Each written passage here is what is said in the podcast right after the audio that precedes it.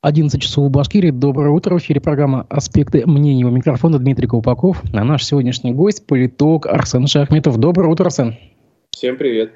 Трансляция идет в YouTube, Одноклассников, ВКонтакте. В чате трансляции можете писать свои вопросы и комментарии, ставьте лайки. Это поможет продвижению нашего канала. А, ну, давай по новостям повестки. Сегодня в Думе будут рассматривать поправки в закон о призыве на военную службу. А, его главные тезисы такие. А, электронная повестка равняется бумажной повестке, то есть то, о чем так говорили давно, что повестки будут вручать через госуслуги, почти что стало явью. А, есть некоторые, как бы, а, так скажем, принудительные меры. Если не получил или сделал вид, что не получил повестку, гражданин должен сам явиться в призывной пункт. Первый раз проигнорировал повестку, вводится ограничение на выезд из России. Второй раз проигнорировал. Через 20 дней можешь лишиться возможности управления транспортом, заключать сделки с недвижимостью, регистрировать а, ИП, брать кредиты. Ну, то есть, как бы поражение а, в основных а, правах. А, скажи мне, пожалуйста, зачем это сейчас делается в разгар весенней весеннего призыва. Для чего это нужно, если нам говорят, что, в принципе, никакой мобилизации не будет, нас уговаривают, что все хорошо, все по плану, но внезапно на ровном месте вот такие вот драконовские методы. Ну, понятно, что рано или поздно с этим мы столкнулись, потому что власть сейчас готовится, если не к новой мобилизации, не к новой ее волне, то, по крайней мере, активно цифровизирует э, область военного призыва и военной службы, потому что столкнулся с тем, что система работает очень архаично прошлой осенью. А, понятно, что те бумажные дела, которые хранились раньше, вообще то, как была построена эта система, а, которая, ну, пожалуй, глобально не менялась, наверное, еще с советских времен, потому что опасались утечки информации разглашения военной тайны, да вообще на это как-то особо не обращали внимания, а, предпочитая действовать по старинке, пришло понимание, что в нынешних реалиях, конечно, с такой архаичной системой работать невозможно, и поэтому э, те цифровизационные проекты, которые сейчас реализуются в стране, они, собственно, начали приходить и на призывные пункты, и в сферу э, военного призыва, и э, тот процесс, который мы сейчас наблюдаем, это и цифровизация дел, э, оцифровка их и непосредственно внедрение различных цифровых инструментов, она как раз-таки идет в рамках вот этой кампании по цифровизации. Помимо этого, естественно, э, та система раздачи повесток, которая тоже была, наверное, актуальна лет 50 назад, э, в нынешнее время уже очень плохо работает, и достаточно инструментов для того, чтобы избежать получения данной повестки. Конечно, с одной стороны, она направлена на э, защиту прав призывника в том плане, что повестка должна вручена быть ему лично в руки э, под роспись, э, но понятно, что на практике данные требования далеко не всегда выполняются, и к тому же их реализовать очень сложно, потому что не все живут по прописке, не все, не все стараются и вообще сами настроены на получение данной повестки, да и вообще нужно организовать процесс так, чтобы нескольким тысячам человек а, практически в течение там, нескольких месяцев а, ножками в удобное для них время раздать эти повестки. Это все очень затруднительно, поэтому так или иначе различные проекты по либо выдаче цифровых повесток, либо смс-оповещений, либо еще прежде э, требований явиться самому в призывной пункт, они так или иначе предлагали. Сейчас это очередной законопроект, и посмотрим, вообще будет он принят или нет, и в каком виде он еще будет принят, а, потому что мы знаем, что в процессе обсуждения законопроектов, да и в принципе Э, на этапе их э, внесения в Государственную Думу они могут значительно меняться, либо вообще, э, собственно, также загадочным образом исчезать из сайта, в том числе и Государственной Думы, и не рассматриваться в будущем. Здесь я думаю, что так или иначе процесс пойдет, потому что Э, нынешняя работа, она ведется на будущее, тем более президент анонсировал то, что будет меняться призывной срок, э, возрастной ценз, я имею в виду, для призыва на военную службу, поэтому в этом контексте я думаю, что сейчас власти работают на будущее и так или иначе пытаются создать инструменты для того, чтобы просить эту ситуацию, которая сейчас сложилась, но вместе с тем понятно, что если будут раздаваться те же там, цифровые повестки, либо они будут дублироваться в цифровом виде, необходимо все-таки четкое понимание того, что человек в таком случае получает, потому что в таком случае появится большое количество судебных дел, в которых люди будут просто оспаривать то, что они получили эту цифровую повестку, что до них дошла, что дошла до них корректно и так далее. А, поэтому в этом плане я думаю, что пока оптимальные инструменты не найдены, и э, в той системе, в той в том числе интернет-среде, в которой мы сейчас живем, Э, полностью переходить на цифровые инструменты пока что рано, поэтому, я думаю, принимается решение делать эту историю параллельно с э, непосредственно там, бумажной раздачей повестки или э, там, отправку ее условно в МФЦ до востребования и так далее. Очевидно, что власти пока не нашли оптимальной схемы, оптимальных путей э, решения данного вопроса и находятся в, данном, в поиске, а это какой-то один из первых шагов для этого. А не исключаешь ли ты, что это подготовка просто к затяжной СВО, так называемой, что э, нужен такой механизм э, оперативного пополнения э, военнослужащими вот этой так называемой СВО, что просто идет подготовка к многолетней такой затяжной кампании? С одной стороны, у меня есть понимание, что э, в данный момент идет нормализация той ситуации, в которой мы живем, в том числе и ситуация с СВО, э, в том плане, что, в общем-то, общество готовит к тому, что, в принципе, это Э, та модель жизни и та модель, которая будет существовать в ближайшие годы. То есть понятно, что там, через месяц, через полгода это внезапно не закончится. Это та, та атмосфера, та ситуация, в которой мы будем жить ну, в ближайшие несколько лет, я так думаю. Это понятно. Но вместе с тем есть понимание, что от ситуации с СВО, конечно, устает и э, общество, и экономика не может долго существовать в мобилизационном режиме, поэтому так или иначе будут искаться инструменты либо, того, либо для того, чтобы э, сделать этот режим более мягким, таким более гибридным, то есть как бы, когда СВО есть, э, оно идет, но идет не в таком активном режиме, а вот ну, несколько фоном для того, чтобы экономика тоже успевала обрабатывать те же объемы, которые были прежде. Вот. А с другой стороны, Э, возможно, у вас есть стремление как-то тоже завершить это ну, в какие-то несколько обозримые сроки, а в дальнейшем поддерживать э, может быть, видимость внешней угрозы для того, чтобы постоянно держать общество в некой мобилизации. Для этого. Мобилизация имеется в виду не в военном плане, а в таком режиме, в котором мы жили, например, сначала в ковид, теперь вот в условиях СВО, то есть в условиях э, готовности к чему-то, в условиях концентрации ресурсов для того, чтобы э, реализовывать какие-то мегапроекты, которые обозначает власть. Вот. Поэтому в этой связи СВО, собственно-то и не нужно. Достаточно даже больше информационная работа по поддержке там, внешней угрозы или по задаче там, удержания новых территорий, например, в таком контексте. Вот. Поэтому мне кажется, что это больше работа над ошибками, работа на будущее для того, чтобы цифровизовать эту отрасль, для того, чтобы сделать ее более управляемой. А в дальнейшем, как это пригодится, уже, собственно, план покажет. То есть, возможно, это будет использоваться для дальнейших а, мобилизационных действий, но, на мой взгляд, а, вероятность новой волны мобилизации сейчас а, крайне невысока, особенно на фоне того, что опять набирают добровольческие батальоны, значит, пока что резерв для добровольной рекрутизации есть. Вот. А в будущем это может быть, собственно, э, пригодится и в рамках подготовки резервистов, например, и для проведения, собственно, рядовых призывных действий. Ну вот смотри, нам обещают и намекают на электронные повестки, но при этом сегодня утром на сервис госуслуги вернулась опция удаления аккаунта. Ну, как бы случайности не случайны. Для чего тогда это делается? одной, одной рукой нам обещают через госуслуги рассылать эти повестки, а тут же другой рукой возвращает опцию удалить свой аккаунт. Я бы не придавал этому на самом деле большое значение, потому что даже если ты не можешь удалить аккаунт, э, ты в любой момент можешь не заходить, не читать эти сообщения, и в дальнейшем в случае чего сообщить о том, что у тебя утрачен пароль, что вот видите, сообщения же не прочитаны, значит, до меня они не доходили. Собственно, наличие аккаунта на госуслугах не обязывает тебя пока что ни к чему. Вот. Поэтому в этом случае я бы не обращал особого внимания. Это, наверное, просто один из инструментов, который позволяет тебе, собственно, как-то управлять своими персональными данными. Заводить аккаунт, удалять аккаунт э, пока что самого факта наличия аккаунта на госуслугах не является э, каким-либо фактором или стимулом, который тебя к чему-то обязывает или автоматически подписывает тебя под какими-то решениями, штрафами, которые приходят э, налоговыми, платежками обязывает тебя, допустим, оплачивать. Нет, это один из инструментов для облегчения, собственно, твоей жизни, Э, для твоего взаимодействия с государством. На сегодняшний день он не является обязательным, поэтому наличие или отсутствие кнопки «Удалить» и «Создать профиль» для меня не кажется принципиальным. Вчера на оперативке Ради Хабиров анонсировал создание мотострелкового полка.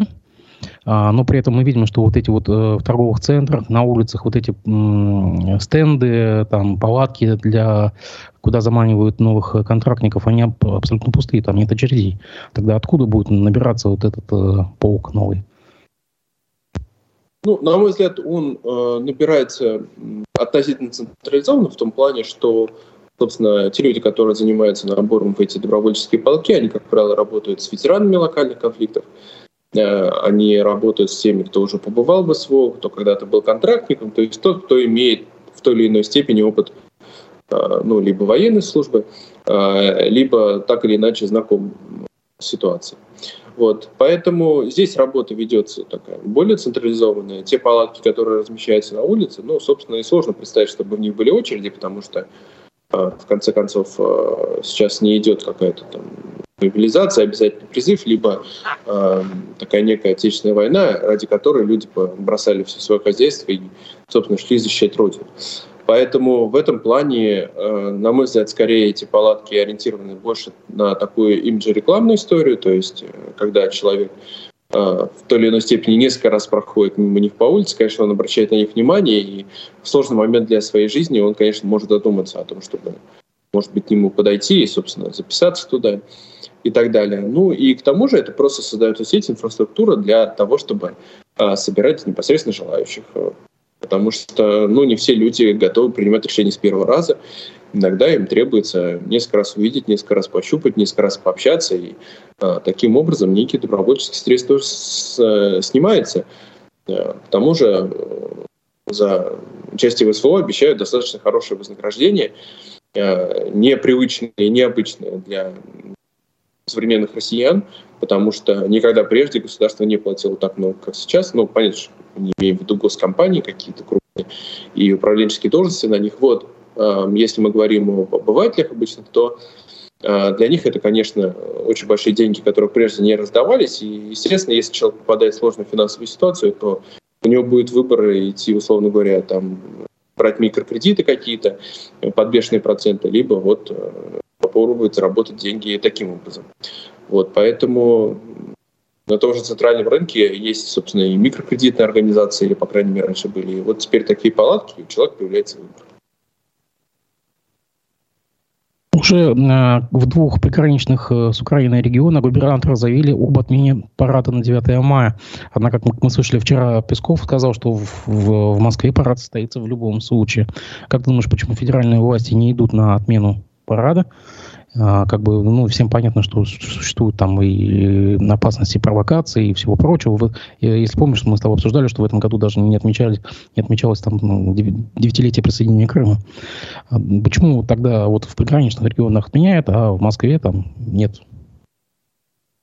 Ну, парад, понятно, что это некое сакральное действие сейчас э, для властей. Не случайно, что, э, собственно, даже в достаточно мирные э, нулевые, десятые годы парад проводился стабильно ежегодно. Ежегодно он не проводился даже в советское время.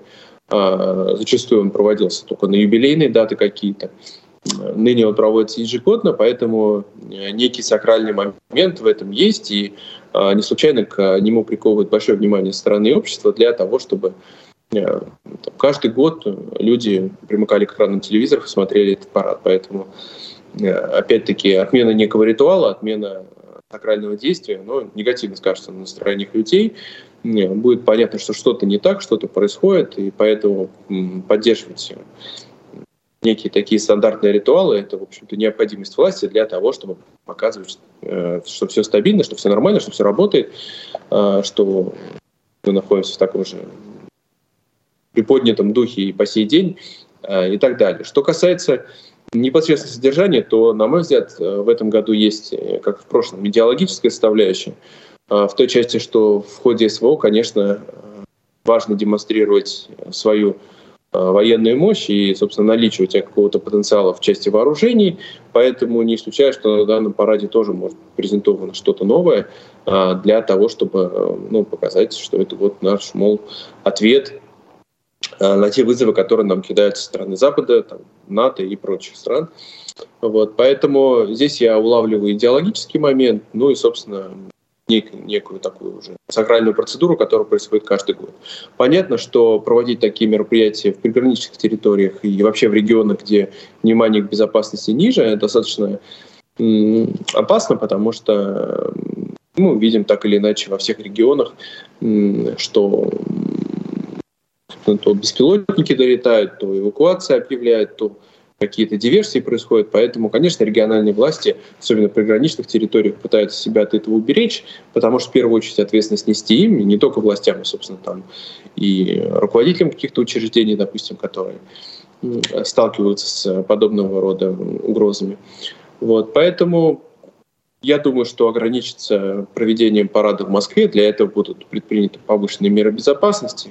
Понятно, что там случайных людей тоже на параде не будет. Для того, чтобы создать какую-то интересную, красивую картинку, я думаю, все силы будут приложены. В регионах э, от э, таких масштабных мероприятий могут воздержаться, но такие традиционные, как э, бессмертный полк, я думаю, они будут проведены, а для этого уже потребуется достаточно большое количество мероприятий по безопасности, потому что большое скопление людей, конечно, в нынешней ситуации будет, собственно, грозить в себе и нести в себе и риски. Поэтому здесь уже будет основная задача провести безопасность. На этой неделе запустилась рекламная кампания, призывающая россиян отказаться от использования VPN-сервисов. Может быть, ты даже видел видеоролики, такие короткие, э, в которых такой краткий тезис, что ваши данные утекли в сети только благодаря тому, что вы пользовались VPN. А, то, то есть к чему это, зачем? И на фоне тех слухов, что в, третий, а, в третьем квартале примерно нас ожидает отключение от YouTube еще. А, то есть нас к чему-то такому готовят от полной интернет-изоляции? Я не думаю, что полная интернет-изоляция возможна, тем более еще год назад об этом говорили и намного раньше о том, что могут начаться блокироваться сайты и э, наступить так называемый чебурнет э, или интернет по китайскому образцу. Мы видим, что э, власти понимают, что на данный момент, по крайней мере, это невозможно. Прошел год, и очевидно, это невозможно до сих пор, э, потому что, несмотря на то, что вроде как уже системы информационной безопасности, инструменты по такому отключению, ограничению доступа, замедлению уже отработались и не вызывают такой э, критики и насмешек, как еще несколько лет назад. Понятно, что в этом плане прогресс э, некий у государства есть. Вот. Э, есть понимание, что, наверное, я думаю, что есть понимание, что создавать полную систему изоляции в России на сегодняшний день невозможно и не нужно, потому что История развития мировых цивилизаций показывает э, то, что те страны, которые находились в полной изоляции, они не то что не развивались, они стремительно деградировали и превращались э, ну, в некое такое изолированное местечковое там, ханство или отсталую экономику, неразвитое общество, вследствие чего не могли не усваивать достижения мирового прогресса и, собственно, и сами не могли задавать себе схожую динамику развития. Это было и в Китае, и в Японии, и некоторых других странах, которые вели изоляционистскую политику, ну, даже если посмотреть, например, Соединенных Штатов, то золотой век наступил ну, практически тогда, когда э, США приняли для себя решение э, прекратить изоляционистскую политику и начать активно участвовать в международных процессах. Собственно, с этого времени началась и уже такая более активная иммиграция в Соединенные Штаты не только э, беженцев, переселенцев э, и заключенных каких-то, да, или людей, которые отправляются туда поисках богатства и приключений, а уже непосредственно интеллектуальные элиты, э, предпринимателей э, богатого класса. Вот. Ну и также Соединенные Штаты разместили на себе, при, приняв себе технологии, разместили у себя большое количество инновационных производств, которые впоследствии уже обеспечили тот уровень экономического развития, который достигли э, США там, к 70-му, 80-му году. Поэтому в этой части я думаю, что у наших властей есть понимание о том, что полная изоляция невозможна, и в первую очередь информационная тоже. Но, с другой стороны, э, нынешняя э, политическая ситуация диктует тому, чтобы в некоторой степени ограничить себя от э, там, западной, западного и даже частично восточного э, культурного информационного пространства. И, э, по крайней мере, на протяжении нескольких лет или десятилетий э, в той или иной степени делать акцент на развитие собственной культуры через стимулирование государства, нежели на какие-то заимствования или интеграцию с представителями там, других стран, культуры и прочего. Поэтому в этой связи проводится такая вот гибридная политика. С одной стороны, мы вроде как закрываемся от всего мира, с другой стороны, пытаемся создать себе положительный имидж и переманить на себя переманить себе и мигрантов, и иностранных студентов, да и, собственно, распространять также свои там, информационно-культурные достижения, технологические, как и прежде. Вот, поэтому в этой связи Э, VPN является ну, таким вот э, неким отражением той ситуации, которая складывается в стране. С одной стороны, вводятся запреты, с другой стороны, есть легкие способы обходить эти запреты. И, э, естественно, если государство будет закрывать на это глаза, то будет постепенно ситуация расшатываться, потому что у людей будет рождаться ну, такой вот юморное отношение к тем мерам, которые принимаются со стороны государства. Поэтому хотя бы борьбу с VPN Э, информационную или такую показную необходимо проводить. Я думаю, что так или иначе будут предприниматься какие-то э, инструменты для того, чтобы бороться с VPN-сервисами, но мне не кажется, что они будут каким-то таким серьезным, по крайней мере, в перспективе одного-двух лет. Что касается блокировки YouTube, то я как в это не верил год назад, так и не верю по сей день, потому что, э, несмотря на то, что YouTube, возможно, представляет для информационного поля Э, государственного информационного поля нашей страны э, больше угрозу, чем запрещенные ныне социальные сети, э, все-таки на Ютубе достаточно большое количество контента, который потребляет, не политического контента, который потребляет россияне. Это и, собственно, и детский контент, и образовательный контент. И несмотря на то, что его переносят также сейчас на отечественные платформы какие-то внутренние, все равно его остается достаточно большое количество, и YouTube — это, конечно, инструмент, который помогает развивать и бизнесы, и открывать стартапы, Э, и прочее. Очень много на нем завязано. И, в принципе, это очень удобная платформа, аналогов которой на сегодняшний день не создана.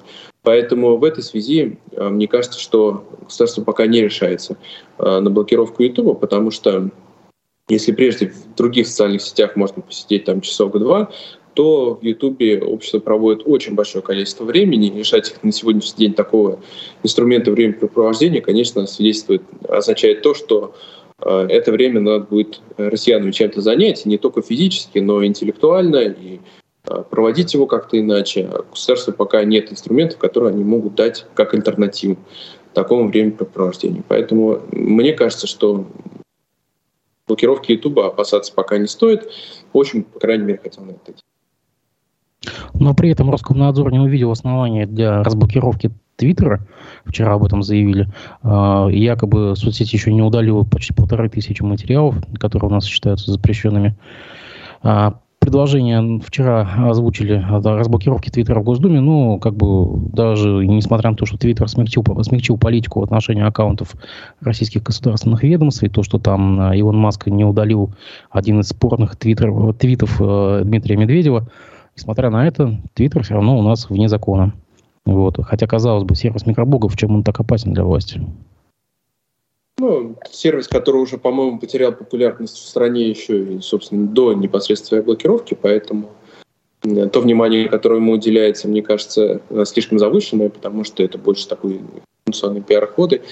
Э, и скорее предложение по разблокировке Твиттера это скорее это некое такое прощупывание почвы, Э, заход через э, такую социальную сеть, которая ну, менее популярна, менее сейчас актуальна в России, хотя мы помним, что до этого еще блокировались и ID, который уж, по-моему, вообще никакую угрозу не представляет для государственной безопасности, сервис по посредством налаживания деловых контактов, но вместе с тем, что он отказался переносить свои серверы на территорию России, с этим он столкнулся с блокировкой. Вот, поэтому мне кажется, что вопрос о разблокировке Твиттера рассматривается в первую очередь как некий такой пробный шаг для того, чтобы э, рассматривать вопросы и разблокировки других социальных сетей, которые были э, заблокированы в прошлом году. Это в первую очередь Facebook и Instagram, по-моему, запрещены у нас в стране или что-то вроде того. Э, или компания Мета у нас запрещена в стране. Вот. Э, поэтому здесь, мне кажется, вопрос бы стоял скорее в разблокировке инсты, э, нежели Твиттера как такового, потому что все-таки инста выступала тем инструментом, который помогал развивать личные бренды и, о чем я уже говорил, собственно, открывать стартапы и начинать бизнесы. Собственно, это была, пожалуй, основная такая стартап-площадка, которая и помогала в имиджевом плане для развития своего дела, и, собственно, выступала э, таким инструментом продаж, потому что все-таки ни YouTube, ни другие социальные сети не стали таким инструментом э, быстрых активных продаж, нежели в свое время был Инстаграм. Вот. Но, увы, Инстаграм до сих пор заблокирован, и, собственно, каких, никаких там тенденций для его разблокировки нет, хотя, на мой взгляд, он, он-то точно абсолютно безопасен, но в этом плане я все-таки рассматривал бы, наверное, приоритет разблокировки этой социальной сети, нежели Твиттера, но понимаю, что начинать, наверное, надо с малого. С сентября в вузах вводится курс об основах российской государственности, так называемый разговор о важном для студентов. Вот как Минобрнауки пояснили, значит, будет пять частей. Это что такое Россия, российская государственная цивилизация, российское мировоззрение, ценности российской цивилизации, политическое устройство, вызовы будущего и развития страны. Ну, прям такой богатый курс, надо сказать. Все охватили. Обращайте внимание, а почему тогда э, делается упор на вузовскую молодежь, а вне вузовская молодежь?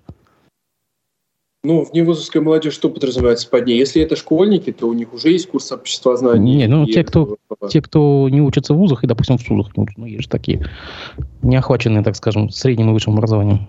Наверное, уже в наше время это единицы, потому что высшее образование у нас на сегодняшний день становится, если не обязательным, то есть никто не принуждает его получения, то, по крайней мере, каждый стремится уже так или иначе обзавестись э, каким-либо дипломом, и государство активно выделяет бюджетные места, э, буквально заваливает федеральные вузы этими бюджетными местами а, для того, чтобы э, с одной стороны, и поддержать вузы, а с другой стороны, для того, чтобы у людей было стремление получать самое высшее образование. Поэтому, мне кажется, тот срез, который не учится нынче ни в вузах, ни в вузах, а после школы сразу там идет, например, на производство, он достаточно мал, и государство, наверное, не рассматривает его как такой большой сегмент, с которым можно было бы работать.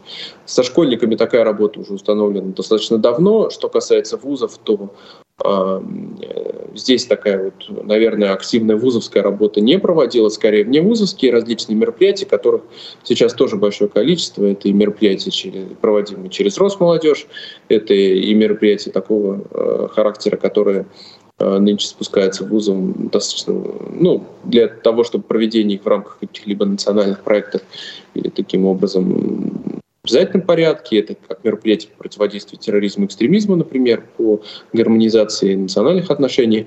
Но вот теперь, собственно, это будут еще и мероприятия по э, разъяснению студентам, что ли, э, основ государственного строительства. Мое отношение, в принципе, к подобного рода курсам э, всегда было положительно в том плане, что, э, на мой взгляд, э, в принципе, система школьного образования достаточно устарела и на сегодняшний день не дает именно практические навыки и знания школьникам. То есть, когда они выходят из школы, они мало что знают о реальной современной жизни. То есть, условно говоря, как там обращаться в государственные органы власти, как пользоваться госуслугами, как открывать свой бизнес, как коммуницировать, как общаться, как выстраивать э, социальные связи, какие у тебя есть права, возможности, несмотря на то, что это в какой-то степени преподается в курсе общества знания, на мой взгляд, это недостаточно. И вот эти необходимые базовые навыки для современного гражданина, увы, в школе не преподаются. И, естественно, выходя за пределы школы, во взрослую жизнь, либо там абитуриент, либо впоследствии студент, э, он часто теряется и пытается себя еще какое-то время найти в этом мире для того, чтобы узнать вот эти вот э, базовые навыки жизнедеятельности получить. А вместе с тем не может полноценно там осуществлять свою трудовую деятельность, либо каким-либо образом реализовывать себя в социуме. Поэтому в этой части и какое-то расширение линейки преподаваемых предметов в школе, и в том числе и в курсе обществознания, и преподавание, например, этих же предметов э, в вузах, как, например, делают в тех же там, западных американских вузах, когда ты поступаешь не на какую-то конкретную образовательную программу, ты поступаешь в вуз и выбираешь те предметы, которые ты хотел бы изучать. Собственно, вот эта система, мне кажется, достаточно привлекательной, и э, выбирать какие-либо предметы, которые ты хотел бы изучать помимо те, которые подразумеваются основной программой, на мой взгляд, было бы хорошо. И в этой части в вузах э, преподавать базовые предметы, которые тебе могли э, по меньшей мере ориентироваться в жизни, потому что понятно, что если ты получаешь какое-то образование, например, там, юриста, экономиста, социолога, историка, политолога того же, да, ты в любой момент можешь захотеть открыть свой бизнес, и он, например, может быть напрямую связан с тем образованием, которое ты получаешь, но у тебя нет элементарных навыков. Именно поэтому сейчас большое количество линейки эм, и вне вузовских практик преподавания, того же там, предпринимательства молодежного, ну и, собственно, в этой части проведения каких-либо мероприятий по, собственно, объяснению каких-то базовых элементарных знаний об государственном устройстве, о том, как функционируют органы власти, о том, кто за что отвечает, какие у них функции. А, собственно, мне казалось, кажется, достаточно было бы полезно и продуктивно для э, наших э, молодых сограждан, потому что мы знаем, что зачастую у людей нет даже минимального представления о том, чем занимаются органы власти, кроме э, представления о том, что там творится социальная коррупция. Собственно, даже первых э, там, лиц нашей республики тоже далеко не каждый, даже житель нашей республики знает, а уж тем более знает в лицо. Поэтому в этой части я нахожу инициативу полезной. С другой стороны, как это будет реализовано на практике, мы прекрасно понимаем, что это в первую очередь будет идеологическая обработка э, молодых сограждан э, с целью э, привития им тех ценностей, тех установок, которые сейчас считаются на государственном уровне правильными, полезными, и основополагающими. Э, на примере истории нашего государства мы понимаем, что они меняются примерно там, с периодичностью раз в 10 лет, и э, на примере, опять-таки, советского периода мы понимаем, что э, те ценности и те установки, которые транслируют советской молодежи, несмотря на то, что мы сейчас переживаем некий такой ренессанс, э, э ностальгический ренессанс по советскому быту, культуре и государственному устройству именно со стороны молодежи, которая тогда была, точнее молодежью, а сейчас это поколение 40-50 лет, которое ностальгирует по своей молодости. Вот. Мы прекрасно видим, что те установки, которые им тогда транслировались в части построения коммунизма, марксизма, ленизма, материализма и прочего, они как-то так незаметно улетучились и практически не оставили никакой след в головах людей, поэтому понятно, что так или иначе молодежь будет отсекать то, что ей не нужно, не интересно, кого-то это, конечно, будет э, усваиваться, и у кого-то это будет переходить и в культ внутренней головы, и в какую-то догму. Но понятно, что молодежь будет опять-таки отсеивать э, то, что для нее не нужно. И в какой-то степени, конечно, э, мы понимаем, что как и вся принудиловка и нечто обязательное, это будет очень сильно фильтроваться. И по факту какой результат будет выдаваться по итогу, большой-большой сомнительный вопрос.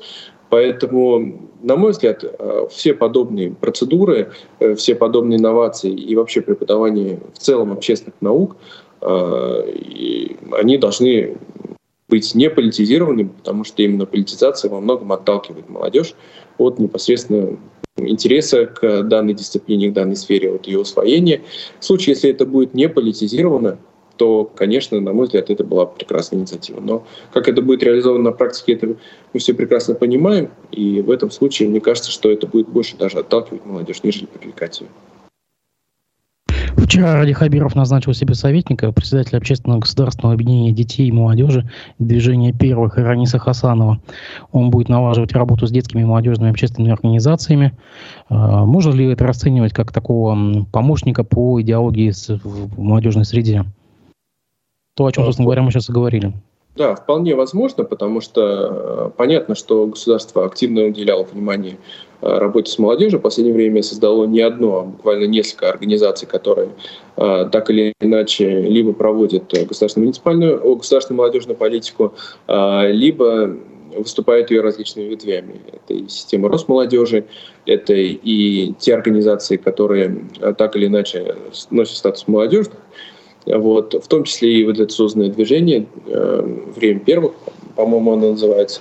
То есть это такая некая попытка, пусть не физическая, но идеологической консолидации э, тех молодежных организаций, большого количества молодежных организаций, которые существуют в настоящее время в нашей стране. Поэтому, естественно, э, региональным властям ставится задача по достаточно тесной и близкой работе с этими молодежными организациями и главы регионов, губернаторы в том числе, они, конечно, берут себе и в советники, и э, назначают людей на ответственные должности, как вот, допустим, одно время э, тоже централизованно по всей стране создавались либо, как на примере нашей республики, госкомитеты по делам молодежи, либо это министерство в каком-то регионе, либо другие формы организации органов власти. То есть это та централизованная политика, которая вела, велась на федеральном уровне. Что одно время создавались вот эти вот непосредственно институализированные органы власти, теперь э, создаются институты и советников, э, и помощников, э, и людей, с которыми можно было бы непосредственно работать региональным властям и губернаторам в том числе, для того, чтобы э, вести прямую работу с молодежными организациями. Поэтому я бы рассматривал данный процесс именно в этом контексте, как часть федеральной политики по выстраиванию э, таких вот э, коммуникационных сетей по общению региональной власти с молодежью и молодежными организациями.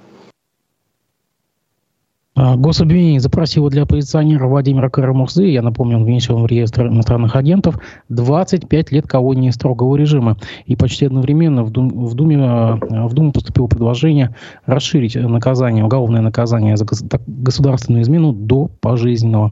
Вот это все, вот усиление вот этой вот репрессивной машины, а для чего это тоже сейчас, ну, по сути, это уже и оппозиционеров не осталось, и недовольных, и нелояльных, но все равно как гайки закручиваются, так или иначе мы видим. На мой взгляд, это сведение личных счетов, э, потому что на э, Карамурзу, э, как правильно сказать, там внесен в реестр да, иностранных агентов. Да. Иностранных агентов. А, на него, собственно, есть персональные обиды, персональные счеты, потому что в свое время он активно продвигал принятие так называемого закона Магнитского и представлял там, и американскому сенату, и другим органам э, власти иностранных государств э, списки людей, которые должны попасть под санкции. Граждан России имеется в виду и представителей там, высшего управленческого класса нашей страны, те, которые должны были попасть под иностранные санкции. Поэтому в этой части на непосредственно Карамурзу есть эм, персональные счеты, которые сейчас, собственно, непосредственно с ними сводятся. Что касается большого срока, который ему сейчас э, выдвигается, то помимо непосредственно личных счетов, на мой взгляд, это и попытка непосредственного устрашения, демонстрации того, что может быть э, предпринято в отношении оппозиционеров в случае его подобного рода активной деятельности э, именно в той форме, которую предпочитал Карамурса. Вот, э, опять-таки есть понимание, что, наверное, 25 лет э, это срок для него нереальный, потому что ну, либо он будет освобожден раньше, а, либо, учитывая там, две попытки его отравления, в принципе, не самая благополучная э, благополучную ситуацию со здоровьем, понятно, что такого срока большого он не выдержит, поэтому для него можно это рассматривать либо как пожизненное заключение, либо как, э, ну, как такую некую форму его изоляции от публичной сферы до непосредственно, там, может быть, смены политической власти или смены идеологического курса в стране. Вот, поэтому в этом контексте мне кажется, что это в первую очередь и личная месть, и э, попытка устрашения. Я думаю, что все-таки так или иначе запрошенный срок является завышенным, и в реальности ему дадут несколько меньше, но опять-таки насколько меньше, на 2-3 на 3 года, может быть, на 5 лет – это все, конечно, в контексте в целом пожизненного характера данного заключения, де-факто я бы его так рассматривал, это все-таки мелочь. Поэтому, э, на мой взгляд, это и сигнал, и месть, и скорее, наверное, индивидуальный случай, э, нежели какая-то такая устоявшаяся, устоявшаяся практика, которая будет приниматься в дальнейшем, потому что если прежде мы видели а, модель а, такого постоянного возбуждения каких-либо уголовных дел, если истекает срок, это было в числе там, Ходорковского, наверное, тоже признанный иностранным агентом. А вот в дальнейшем Навального точ, тоже точно признанный иностранным агентом. Внесен в реестр экстремистов-террористов, да. да-да. А насчет Скоромузара все-таки, а ты не считаешь, что его могут обменять, что это такой специальный большой срок, чтобы намекнуть, что он входит в обменный фонд? Ну, насколько я помню, он является и гражданином Соединенных Штатов. Но вот это я точно не могу сказать, но, э, по-моему, у него было какое-то иностранное гражданство, потому что если бы он был исключительно российским гражданином, рассматривать его как обменный фонд было бы, конечно, труднее. Если у него есть какое-то действительно зарубежное гражданство, э, то в таком случае он, конечно, может выступать э, как некий инструмент для того, чтобы побудить, собственно, к обмену, но э, насколько будет иностранное государство э, стремиться к этому, там, Соединенные Штаты, либо какие-либо, какие-либо другие государства, на мой взгляд, большой-большой вопрос, потому что я не думаю, что он является каким-либо носителем секретов или там, государственных тайн иностранных государств, и в этом случае он э, представляет скорее для них интерес только на уровне личных знакомств или как некий такой символ. Но даже на территории страны он не является каким-либо популярным политиком, э, таким, который мог бы оказывать там реальную угрозу э, национальной безопасности э, или действующей власти. Скорее, это человек, который вот в свое время вызвал персональную ненависть к своей персоне. А, вот, поэтому в этом случае я, конечно, не рассматриваю его скорее как такой некий фонд для будущих обменов. Я думаю, что э, иностранные государства в первую очередь будут вызволять э, либо своих граждан, либо тех людей, э, которые являются там, носителями или представляют какой-либо интерес для иностранных властей. Но Кара Мурза, на мой взгляд, к не относится. А гражданин Великобритании он. Ну, так, ну еще одна такая новость интересная. Глава ВТБ Андрей Костин, буквально сейчас пришло сообщение, предлагает перезапустить процесс приватизации в России. Такая любимая наша тема пересмотра приватизации. По его словам, это могло бы обеспечить новую модель роста российской экономики. Нас ожидает, э, получается, приватизация 2.0? Я думаю, что это в первую очередь популистическое высказывание, некое прощупывание почв, потому что пересмотр приватизации это достаточно популярная тема в обществе, которую люди ждали в 90-е годы, и в 2000-е, и в 2010-е.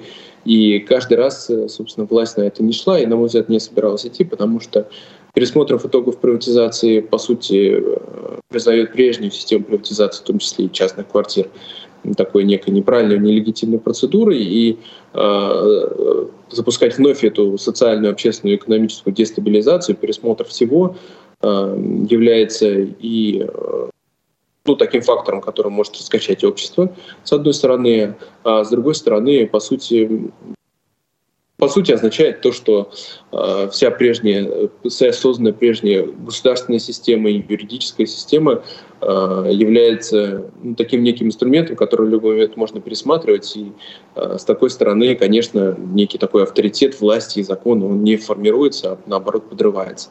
Поэтому, конечно, власть не спешила на это идти, но, конечно, потому что практически все крупные управленцы и выходцы из даже нынешней власти, уж не говоря про а, начало нулевых 2010-е годы, они, собственно, те люди, которые создали свой авторитет, имидж и политический капитал, и экономический капитал финансовый непосредственно в 90-е годы. Поэтому лишать себя э, тех добытых э, богатств, конечно же, никто не хотел. В этой связи э, подобное заявление тоже, мне кажется, таким малоосуществимым, потому что пересматривать итоги приватизации 30-летней давности, ну, это, конечно, абсурдно. Это некий сигнал, наверное, скорее тем олигархам, которые разбогатели в то время и ныне покинули территорию России, на то, что вот их капиталы как раз-таки могут быть как-то изъяты или пересмотрены. И я думаю, что госкорпорации так или иначе периодически посматривают в эту сторону. Э, вот, поэтому это скорее сигнал в первую очередь их. А так на протяжении э, периода с 2000 года мы уже не раз э, замечали вот эту скрытую реприватизацию, особенно в сфере ТЭКа, когда э, нефтегазовые компании, которые были розданы в частные руки, они постепенно в той или иной степени консолидировались в руках государства, э, либо через аресты, посадки, либо через непосредственный выкуп по какой-то сходной цене, либо через выведение ну, как было в случае «Газпрома», например, э, на биржу и так далее. Вот, поэтому в этой связи те ресурсы, которые еще не были консолидированы в руках государства, э, они консолидировались в 2000-2010 годы путем скрытой реприватизации. А те ресурсы, которые было решено оставить в частных руках, они так или иначе либо контролировались э, со стороны государства, а, либо в нынешней ситуации, когда часть этих олигархов покинули территорию страны, государство может проявлять некие интенции, особенно в условиях э, финансового дефицита, для того, чтобы а, оказать на них какое-то либо регулирующее давление, какое это может быть, как не пересмотр приватизации именно в их части.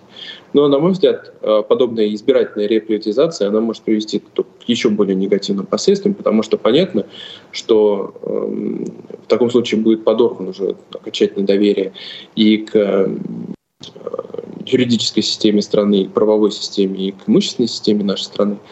А, ну и к тому же та дележка, которая начнется в таком случае, то перераспределение собственности, конечно, коротит с собой и, собственно, повышение криминалистической ситуации, криминогенной ситуации в нашей стране, но и также и э, усиление, собственно, точнее, реинкарнации тех процессов, которые мы наблюдали в 90-х годах, а именно все те негативные, негативные ситуации, которые сейчас у нас принято связывать с лихими 90-ми.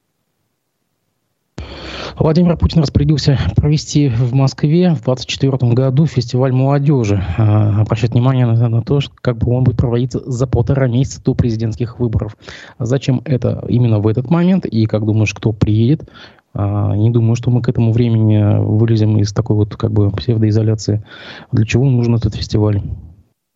Понятно, что это часть избирательной кампании. Если раньше Э, Владимир Путин опирался в качестве электората на своих либо сверстников, либо пенсионеров, то приходит понимание, что такая наиболее протестная сфера сейчас молодежь, надо непосредственно работать с молодежью, то, о чем мы говорили уже в сегодняшнем эфире не раз.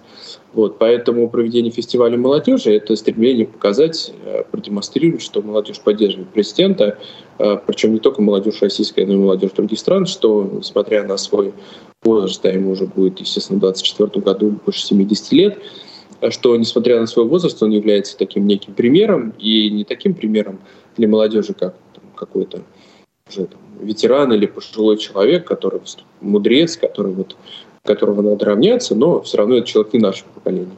Путин стремится показать, что все, все еще он молод э, душой, что э, он разделяет те ценности, которые э, ну, с оговорками, конечно, которые разделяет нынешняя молодежь, что он все равно с ней и предоставляет ей различного рода социальные лифты, и что государство не законсервировалось какой-то там э, геронтократии, а вот всегда открыто для молодежи не только наших стран, но и других стран, что Россия находится не в изоляции, а ее поддерживает молодое поколение, а значит будущее всех, совсем, всех соседних и других различных стран.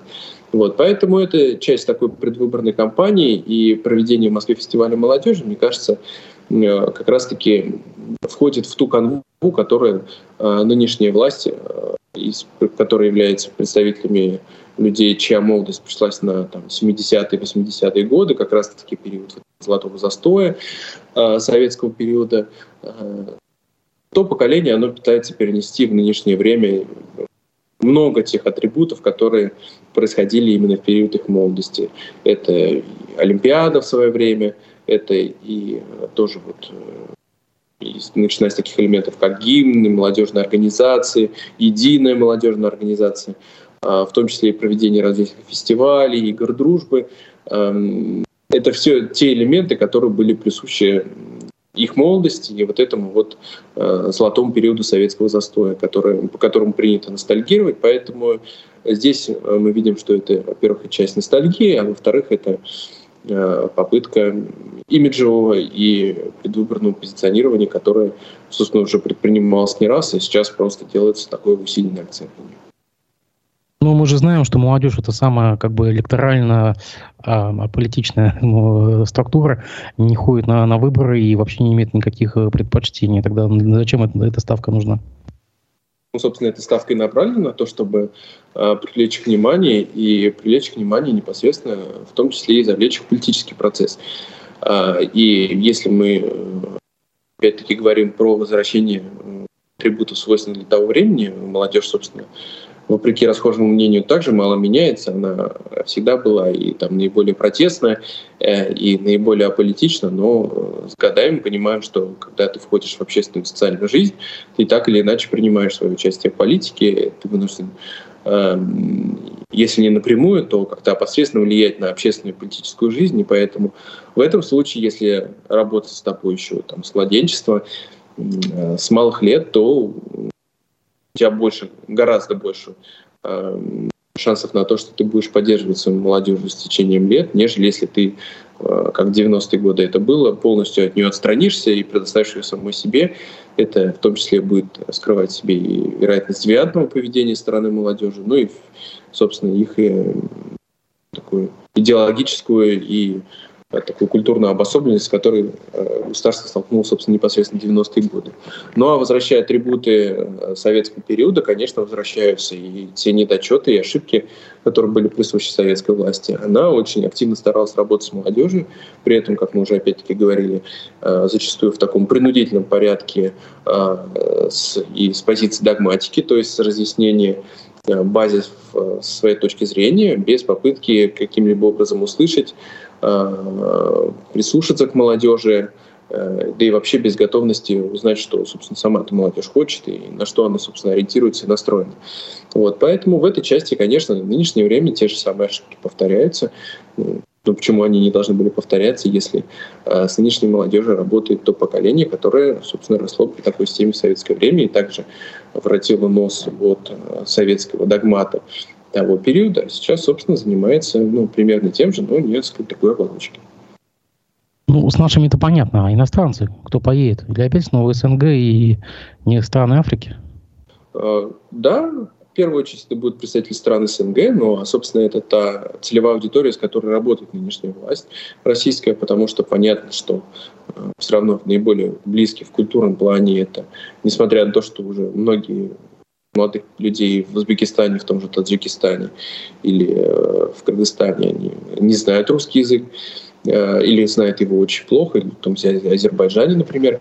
Все равно это та целевая аудитория, это части некогда одной страны еще там 30 лет назад, э, с которой наша власть хочет и собирается работать. Поэтому я думаю, что будет акцент сделан непосредственно на пространстве Евросоюз, на пространстве СНГ, ну а также на представителей стран ШОС БРИКС, то есть тех стран, с которыми, которые сейчас готовы сотрудничать с российскими властями. Эм, помимо африканских, это южноамериканские страны и азиатские страны. Я думаю, что ну, некое представительство все-таки наберется, потому что если на Петербургском форуме, по-моему, из иностранных участников там дистанционно выступали китайцы, были там афганцы, приезжал президент Казахстана, то есть такое международное представительство было достаточно скудное, то на молодежный форум, я думаю, э, наберется достаточное количество стран, которые будут представлены. Если это даже будет десяток, 15 стран, это все равно международный статус. Э, и, естественно, структура сотрудничества позаботится о том, чтобы оплатить там проезд, проживание данному участнику. Поэтому я думаю, что с желающими проблем не будет.